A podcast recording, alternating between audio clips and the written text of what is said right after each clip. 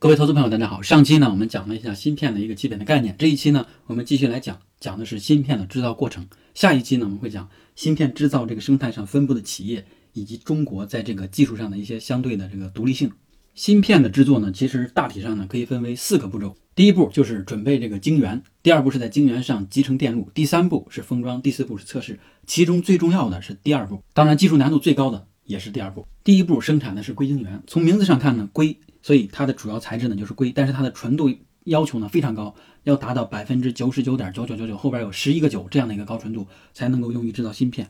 而太阳能所需的这个硅晶呢，它是四个九就可以了，小数点后面四个九就可以了。太阳能是指的这个太阳能电池板，而且我们国家在太阳能电池板这个硅晶这个领域呢，它生产的产量，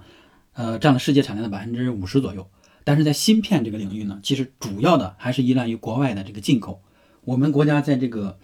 芯片制作的这个晶圆的生产上呢，大概是从一八年左右才真正的实现一些起步和这个真正可以拿得出手的东西。那做这个晶圆为什么这么难呢？实际上我们就开始讲一下，就是我们都知道硅它是世界上就是说这个地球上第二大丰富的这个这个物质。然后呢，它的你比如说这个沙子就可以提取这个硅，沙子的这个主要成分呢是二氧化硅，所以呢在高温下加入这个碳，碳跟氧进行反应，然后呢得到的是一种低纯度的这个硅。这会儿得到呢，其实是叫做多晶硅，因为这个硅呢，它是一种非金属，但是呢，跟具有一些金金属的特征，然后跟那个石墨和这个这个金刚石它的特征比较像，就是同一个原相同的原子按不同的结构组成排列，就构成了不同样的这个物质，具有不同的特性。多晶硅和单晶硅也是这个原理。然后有了多晶硅以后呢，还要经过后续的这种提纯，进一步的提纯，这里边呢会涉及到也是在高温环境下加入一些气体或特殊的物质进行提纯，除去杂质。得到了这个纯度很高的这个多晶硅，下一步其实是涉及到主要难度的一点，就是说有了这个多晶硅原料以后，下一步要把它们转换成这个硅棒，也就是单晶硅硅棒。它是在一种叫做硅晶生长炉这个器械里面去制作的，你就理解成就是说在这个底下呢是这个多晶硅，然后再往下就是加热，加热的一些装置，然后把它加热往上，当它达到一定温度以后呢，就给它插入一个这个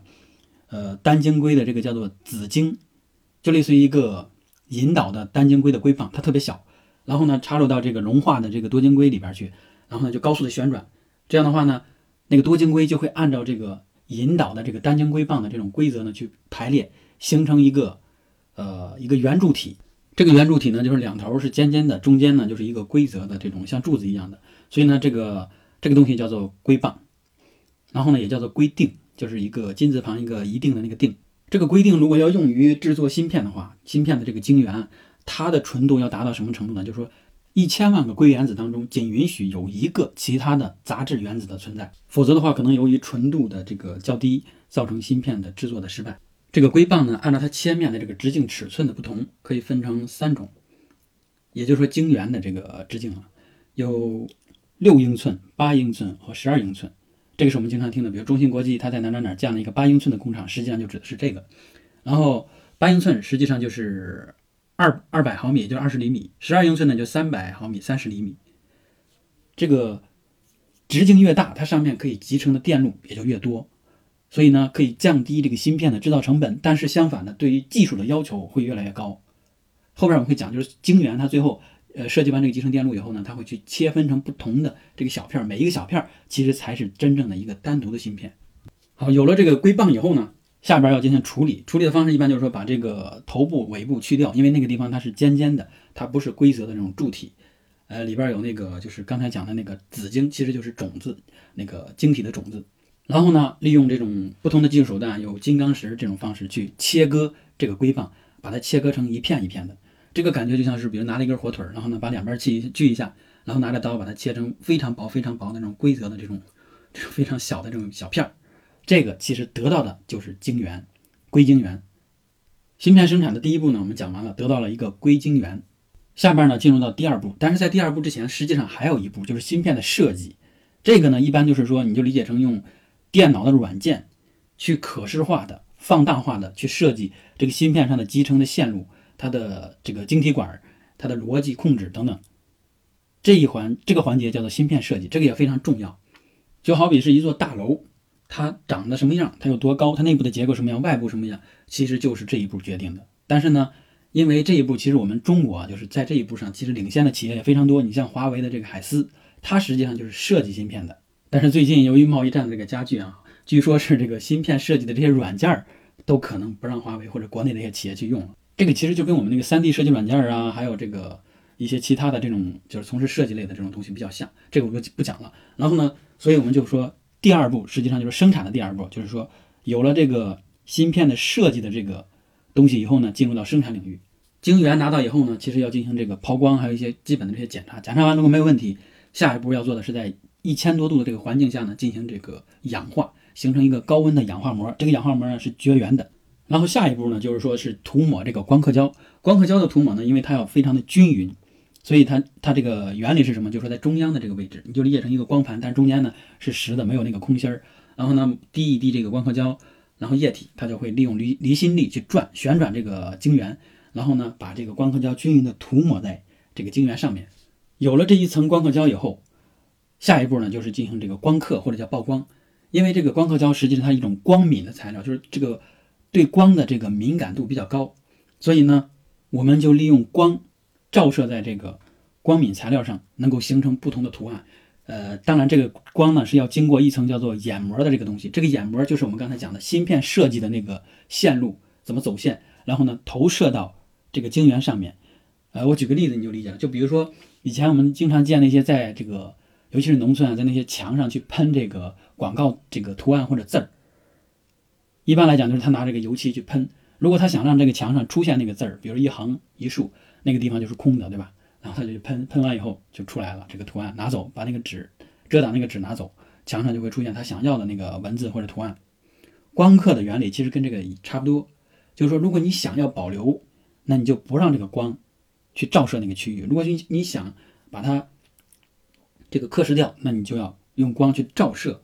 那个光刻胶部分。下一步呢，就是说去刻蚀。刻蚀的意思就是把这个光刻胶这一层呢给它除掉，还有氧化膜这一层。刚才我们讲的就是，如果说光照射的区域，其实它的这个这个光刻胶这一层其实已经溶解了，然后就暴露下面的这个氧化膜。刻蚀呢，就是说把这个呃残余的光刻胶以及光刻胶下面暴露的这个氧化膜这一层给它洗掉。再往下走呢，就是继续的去增加一个氧化层，然后氧化膜让它绝缘。有了氧化膜以后呢，就是下一步是在这个氧化膜上面去覆盖导电的多晶硅这个材料。再往下呢，其实就是刚才我们重复的那个东西，涂抹一层光刻胶，然后呢去光刻，然后去刻蚀。这个地方其实跟上一步不一样，因为上一步其实它没有得到一个可以导电的那一层。这一步呢，就是如果说刻蚀完以后，它会留下一个这个多晶硅的这个导电层，以及暴露出这个底层的这个呃这个晶圆那一层。然后再往下，其实就是这个原子注入。上一期呢，我们大致讲了一下这个 P 型半导体、N 型半导体，实际上就是在这个晶晶体当中呢掺入不同的原子。然后由于原子周围电子数量的不同，它可能会造成电呃电子的空穴，还有一些多余的电子。所以呢，把这个本来绝缘的这个硅晶呢，成了一种在特定条件下可以导电的半导体材料。简单来说，其实就是硅原子里边可以掺入硼原子和磷原子。硼原子呢，它是有三个电子，而硅原子有四个电子，磷原子呢有五个电子。所以呢，这样的话就会造成说，刚才我讲的有多余的电流或者空位，从而为导电的这个制造了条件。离子注入完以后，其实还是涂抹光刻胶，然后刻蚀，那就是去光光那个曝光，然后呢再去刻蚀。这样的话，其实这个地方就基本上形成了一个这个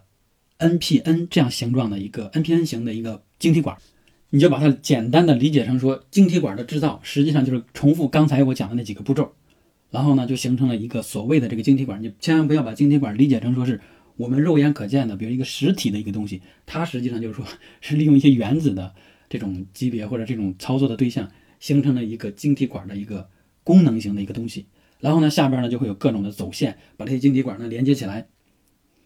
一层一层的这样设计，这样连接，就形成了所谓的这个芯片。当晶圆上面布满了这个规则的这个。线路以后啊，其实下一步呢就是去切片，因为一个这个晶晶圆上面它是圆的，对吧？它可以制造很多个芯片。然后就好比是你拿了一个光碟，然后呢上面贴了很多长方小的长方形，然后你现在要做的就是说拿着刀把这个小小的长方形呢从这个光碟上面把它切开，切成一个一个的长方形拿下来，这一个小的长方形就可以作为一个独立的芯片去工作。这就是晶圆的切片。好，最重要的、最复杂的第二步我们做完了。第三步，其实拿到这个小的这个芯片以后呢，会封送到这个封装这个工厂里面去。封装就指的说是给这个芯片呢去封上这个外壳散热的这个片儿，然后呢，另外做一些引脚去保护它，然后就是这个引脚是用于这个跟外部的这个连接线。比如说，我们都大家都知道的那个英特尔那个芯片，你看它就是上面有一个非常亮的一个金属片，然后上面有它的 logo，底下呢有一个基座，中间实际里面就是那个芯片，芯片呢又通过这个呃引脚跟外边的这个集成电路呢有交互。最后一步就是去测试，测试的时候其实拿到的是封装好的这个芯片，因为如果没有封装的话，去测试它可能会造成这个东西的损坏。测试呢其实就是顾名思义就是看这个芯片完不完整，然后呢这个。它的逻辑，它的电流是不是能够正常的这个开关？当然是比我讲的这个复杂很多。你就理解成说，比如一个软件你设计好了，你肯定要有个测试过程，你才能去市场上推出来吧，去面向你的客户去服务。芯片也是一样的，你要卖给客户，你肯定要看一下你这个东西能不能用，其实就是能不能用。如果不能用，有 bug 或有问题，那就要去解决或者定位这个问题的所在。所以呢，有一个特殊的岗位是就是叫做这个芯片的失效分析，失效分析，就他们拿着这个。这个电子的显微镜去看芯片的内部结构，然后一点点的去定位，这个感觉就像是说，呃，你研究一个非常小的一个东西，然后呢，你要看它内部结构，你就必须用电子显微镜。电子显微镜大概能看到现在应该是在五纳米左右这样一个力度，然后能看到原子级别的东西。所以光学显微镜是不行的，所以要用电子显微镜去看这个芯片到底是哪些部分出了问题。所以芯片的改进、工艺的改进和这个 问题的解决都依赖于这个岗位上的这个人。好，以上呢其实就是芯片制造的四个的核心过程。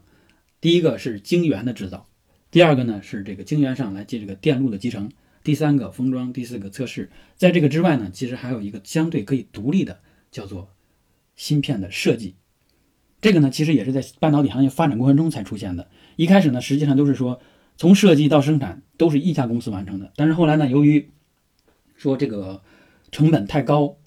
然后呢，就出现了像台积电这种公司，就是专门的代工厂。你们做你擅长的芯片设计，根据你的业务需求去设计这个芯片。而我呢，就是来做这个我擅长的晶圆的生产，这个下面线路的这个集成。然后有一些其他公司是做专门做封装测试的，它要依赖于这个代工厂。所以台积电据说是这个业务的这个首创者。然后呢，这样的话呢，就造成了很多公司去可以去降低，不能说造成，就是说这个这个好的结果就是说造成了就是。给很多公司呢降低了这个成本，因为芯片制造工厂它要不断的升级改造，投入非常巨大，所以呢把这个成本转接给像台积电这样的公司，然后呢它又能够从不同的客户里边去接不同的订单，所以呢它能够活得相对来说它的竞争力会更持久一些。呃，因为这个再说一点，再补充一点，就是说芯片制造工厂它是绝对绝对非常的干净，它的干净。要比手术室里面要干净十万倍，这是一个什么概念啊？就是十升空气当中允许含有的这个杂尘埃啊，不能超过五百纳米，也就零点五微米。这个是绝对比这个手术室要干净的这么一个环境。而且呢，就是这里边是恒温恒湿，而且非常干净。就是所有的员工在进入工厂之前都要穿专业的防护服，戴上这种专业的这种防护罩，而且呢，不能化妆，不能戴首饰。在进入工厂，就穿上这个防护服以后，在真正进入这个车间之前呢，要经过一个这个除尘室，其实就是说，在这个小屋里，然后呢，他会把你身上的这个灰尘给你再清洗、吸走一遍，